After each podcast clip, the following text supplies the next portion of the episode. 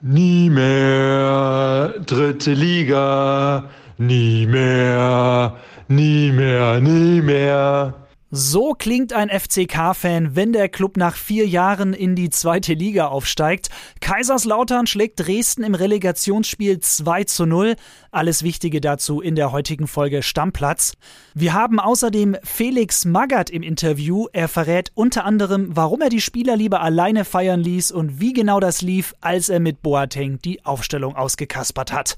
Außerdem eine echte Insider-Info zur Entlassung von Marco Rose und jede Menge Transfer-News. Ich bin Chris Höp, Servus und auf geht's. Stammplatz. Dein täglicher Fußballstart in den Tag. Krimi, Drama, Nervenschlacht. Der FCK schlägt Dresden in einer super spannenden Partie 2 zu 0 und steigt dadurch in die zweite Liga auf. Ja, ich habe mir das Ding natürlich gestern angeguckt im Büro auf der großen Glotze. Geile Stimmung. Im Stadion schon vor Anpfiff bekommen die Leute vom Brandschutz wahrscheinlich ins Schwitzen mit der ganzen Pyro auch wenn der zwingende Abschluss fehlt auf beiden Seiten, es ist ein intensives Spiel und das ist zwar oft eine Floskel, aber bei dieser Partie würde ich sagen, trifft das einfach zu. Leider dann nicht mehr so intensiv in der zweiten Hälfte, aber dann in der 59. Dresden im Angriff verliert den Ball, geht null hinterher, was ich echt nicht verstehe. Lautern hat unfassbar viel Platz. Also da hätte auch noch Stammplatzhörer Transportmurmel mit seinem LKW durchgepasst. Der Ball landet bei Daniel Hanslik und der schiebt ein. Und in der Nachspielzeit macht Philipp Hercher das 2 zu 0 die Entscheidung. Mein Bildkollege Gerrit Lagenstein ist Lautern-Fan und nach dem Spiel natürlich richtig gut drauf. WhatsApp ab. Nie mehr dritte Liga, nie mehr, nie mehr, nie mehr. Alter, so geil. Also ich sag mal so, ne, 49. Minute äh, habe ich hier zu einem Kumpel, mit dem ich geschaut habe, gesagt, in den nächsten 13 Minuten fällt ein Tor für Lautern. Und es kam dann auch. Es kam dann auch einfach. Und äh, das sah ja sogar nach Fußball aus. Zwischenzeitlich hatten sie ja so ein bisschen Probleme, was Ballannahme und Abschluss anging, aber der Spielzug war geil. Dann danach äh, waren natürlich auch noch ein paar gute Chancen für Dresden oder Beuth. Den kann er gerne auch mal reinmachen. Aber äh, die Erlösung kam dann ja noch kurz vor Schluss. Ähm, ich sag mal so, ich habe Bock auf die nächste Zweitligasaison. Am Ende des Spiels gab es dann noch unschöne Szenen. Das Spiel musste unterbrochen werden, weil sogenannte Fans, ihr hört die Anführungszeichen raus, Pyro auf das Feld geworfen haben, hat aber am Spielstand dann nichts mehr geändert. Dynamo jetzt seit 19 Spielen sieglos. 19, boah, was für ein Brett. Und Dresden damit jetzt eben in der dritten Liga. Das Pokalfinale ist durch, erste Liga-Relegation ist durch und jetzt auch Zweitliga-Relegation. Das war die letzte Entscheidung, die im deutschen Profifußball 2021-2022 noch offen war. Die Hertha gerettet, der Big City Club darf weiter in der ersten Liga ran und wir bei Bild haben den Retter himself exklusiv im Interview. Das gibt's nur bei Bild. Herr Magath, wir haben ja auf Bild.de das Hertha Party Protokoll. Das Ding liest sich fast wie ein Live-Ticker. Wie haben Sie gefeiert und geschlafen nach dem 2 zu 0 gegen den HSV? Die Nacht war wie einige Nächte vorher äh, nicht ganz so lange. Allerdings habe ich es vorgezogen, die Mannschaft alleine feiern zu lassen. Ich glaube, die Jungs haben sich verdient, oder alle hochleben zu lassen. Und äh, die Feiern, glaube ich, sind ohne einen Trainer vielleicht doch noch intensiver als mit. Kevin Prince Boateng hat die Mannschaft in der Kabine angeheizt, unter anderem als DJ mit Lose Yourself von Eminem. Die Aufstellung hat er ja mit Ihnen zusammen gemacht, richtig? Ja, natürlich. Aber das ist jetzt auch wieder nichts Außergewöhnliches. Ich habe vor Jahren schon mit Spielern, also mit wichtigen und mit erfahrenen Spielern über die Mannschaft, über Aufstellung geredet. Und selbstverständlich versuche ich auch immer Spiele mit einzubinden. Und äh, das ist natürlich auch wieder eine seiner Stärken, dass er eben in der Mannschaft drin ist und somit auch direkten Einfluss hat auf Spieler. Und wir haben über äh, Spieler geredet äh, und er hat mir gesagt, er redet mit dem Spieler und er kriegt den hin. Worum ging es denn da genau, als Sie zusammen die Aufstellung gemacht haben? Es ging vor allem halt um die Aufstellung im Offensivbereich, wie wir nach vorne agieren, denn das ist ja sein Betätigungsfeld. Deswegen sollte er spielen, um eben unsere Offensivspiele einzusetzen, zu organisieren und zu füttern. Sie haben Hertha gerettet und gleich nach dem Spiel gesagt, meine Mission ist beendet. Warum bleiben Sie denn jetzt nicht einfach Hertha-Trainer? Ja, das war wir, unser Übereinkommen. Freddy und ich, wir haben vom ersten Moment an über nichts anderes gesprochen als über diese Aufgabe, die Mannschaft in der Bundesliga zu halten. Was ich gut kann, ist halt auf solche genauen Aufgaben mich zu fokussieren, mich zu konzentrieren. Und deswegen habe ich damit überhaupt auch kein Problem, mich auf so einen Tag hin vorzubereiten und nur diesen Tag im Auge zu behalten. Und insofern bin ich völlig frei, bin ich völlig losgelöst, was jetzt meine Zukunft angeht, weil ich mir nie Gedanken gemacht habe, was soll ich denn tun, was kann ich tun, ob es weitergeht, nie weitergeht. Also äh, ich bin da wirklich äh, äh, pflegeleicht und äh, ich fühle mich rundum wohl in meiner Haut und ich freue mich jetzt aber auch auf freie Tage, denn das waren wirklich neun sehr, sehr anstrengende und fordernde Wochen für mich gewesen. Aber ich werde jetzt erstmal natürlich aussetzen. Ich werde erstmal wieder mehr Familienleben genießen in den nächsten Tagen und mir da in Ruhe auch Gedanken machen, was ich denn überhaupt will, was ich denn vorhabe.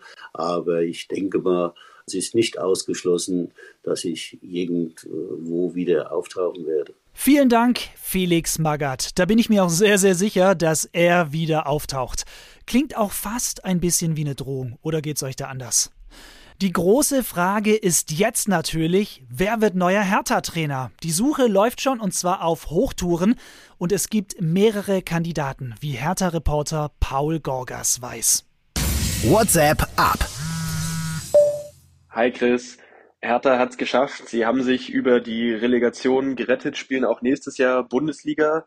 Einer konnte da aber nicht großartig feiern, nämlich Sportboss Freddy Bobic. Der ist auf Trainersuche. Der muss den Kader neu strukturieren und er muss eben, wie gesagt, vor allem einen Nachfolger für Felix Magath finden. Da gibt es auch schon zwei heiße Kandidaten. Einmal Sandro Schwarz, den Ex-Mainzer. Der ist gerade noch in Moskau bei Dynamo, hat noch ein Pokalfinale gegen Spartak vor sich, wäre dann aber wohl zu haben ab dem Sommer, wenn die Saison vorbei ist. Und der andere Name, der kursiert, ist Adi Hütter, der ehemalige Gladbach-Trainer, der wurde ja schon einmal von Freddy Bobic geholt, nämlich damals zur Frankfurter Eintracht. Da wird auch in den kommenden Wochen, vor allem schon in den kommenden Tagen, an der Stelle etwas passieren. Das hat Freddy Bobic angekündigt, was die Trainersuche angeht. Gleichzeitig gibt's aber auch im gesamten Verein Umwälzungen und Umbrüche. So hat Präsident Werner Gegenbauer nach 14 Jahren im Amt verkündet, sich zurückzuziehen von der Vereinsspitze, seinen Posten zu räumen. Also auch da stehen die Uhren auf Neuanfang bei Hertha. Danke dir, Paul. Die Lage der Liga. Hertha sucht also schon den neuen Trainer und wie geht's beim HSV weiter? Den Aufstieg wieder mal verzockt, aber Coach Walter schon mit einer Ansage, nämlich wir sind noch nicht fertig. Ja, was heißt das konkret? Der Club will in den nächsten Tagen alles groß analysieren. Mal schauen, ob die Sportbosse beim HSV so kämpferisch sind wie der Trainer. Das Lewandowski-Drama, es geht weiter. Jetzt meldet sich auch Kapitän Neuer zu Wort. Der Bayern-Keeper zu Bild. Der Verein muss abwägen. Macht das Sinn, den Levi zu verkaufen oder behält man ihn noch? Da ist die Frage, wenn man ihn verkaufen sollte, welche Neuverpflichtung hat man dann für die Position im Sturm? Das sagt Neuer. Neuer sagt aber auch, dass er sich sicher ist, dass der Verein die richtige Entscheidung treffen wird. Wenn ich mir das Zitat von Neuer so anhöre, würde ich das so übersetzen, für Neuer ist ein Verkauf von Lewandowski alles andere als ausgeschlossen, wenn es Ersatz für Super Levi geben sollte.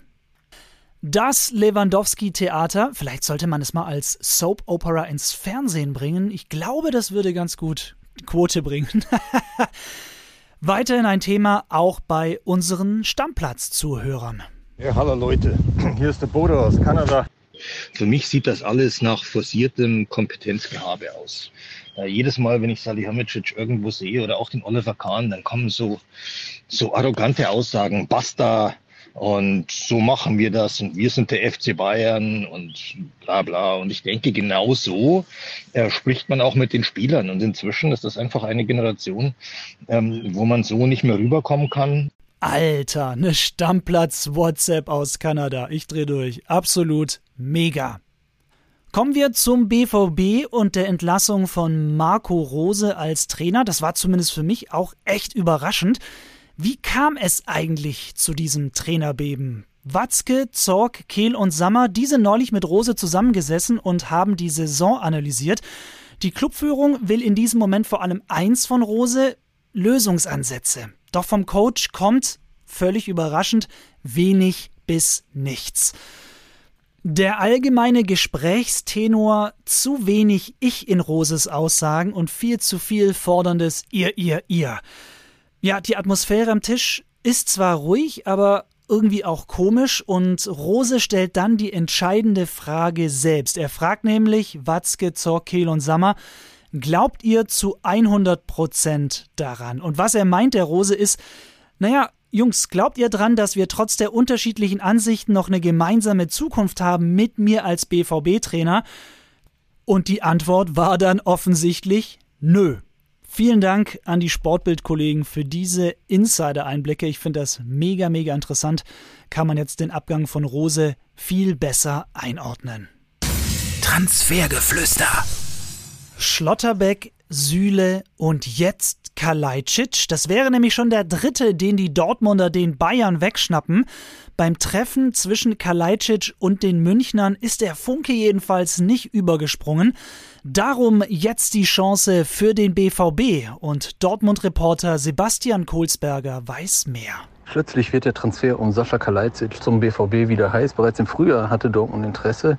Allerdings ist es dann abgekühlt, weil auch die Bayern sehr stark an ihm interessiert seien. Aber Kalajdzic selber soll wohl nicht wirklich einen Riesengefallen daran gefunden haben, zu den Münchnern zu gehen. Nach den Gesprächen ist es von seiner Seite aus ein bisschen abgekühlt, weil er wäre dort nur die Nummer zwei hinter Robert Lewandowski. Beim BVB wäre er die 1A-Lösung, nachdem Erling Haaland zu Manchester City gegangen ist zwischen 25 und 30 Millionen Ablöse wird Kalajdzic kosten.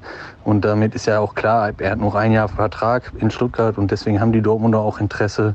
Und er wäre definitiv auch günstiger als Sebastian Aller von Ajax Amsterdam, der locker 35 Millionen kosten würde und auch ein deutlich höheres Gehalt haben würde. Deswegen kann ich mir gut vorstellen, dass der Kalajdzic-Transfer ja, im Sommer über die Bühne geht, wenn Dortmund noch andere Spieler verkauft. Kalajdzic ist 24, hat noch Vertrag bis 2024 beim VfB Stuttgart. Der zwei Meter lange Ösi macht sich aber nach dem Abgang von Erling Haaland beim BVB halt einfach größere Hoffnungen auf einen Stammplatz. Die Bayern haben ihren ersten Neuzugang. Nussair Masraoui unterschreibt bis 2026 in München. Der Rechtsverteidiger kommt ablösefrei von Ajax. Nach Bildinformation soll in Kürze auch Ajax-Kollege Grafenberg unterschreiben. Ihr wisst doch, da war noch was. Ablöse rund 25 Millionen Euro plus Boni. Der VfL Wolfsburg braucht ja einen neuen Trainer und hat den jetzt gefunden. Nico Kovac. Der Kroate unterschreibt beim VW-Club bis 2025. Kovac ja im Schnitt 1,6 Jahre als Trainer im Amt. Könnt ihr also schon mal den Wecker stellen auf den 24. November 2023. Wenn ich richtig gerechnet habe. Und noch ein Wechselgerücht aus Spanien, denn wie die spanische Mundo Deportivo berichtet, hat PSG Angel Di Maria dem FC Barcelona angeboten. Der Vertrag vom Argentinier bei PSG läuft ja in diesem Sommer aus, aber, und ich finde, das muss man bei Barca immer auf dem Schirm haben, denn die Rivalität ist ja da. Die Maria spielte auch schon für Barças Erzrivalen Real Madrid. 2010 bis 2014 war das. Die große Frage also, schnappt sich Barcelona den Ex-Spieler vom Rivalen aus Madrid? Das war's für heute mit Stammplatz. Ich bin Chris Höp und morgen ist wieder die Fußball- und Beachvolleyballfee Kilian Gaffrey für euch am Start. Wir freuen uns, wenn ihr morgen wieder dabei seid. Ich wünsche euch einen geilen Tag. Bis dann. Ciao. Stammplatz. Dein täglicher Fußballstart in den Tag.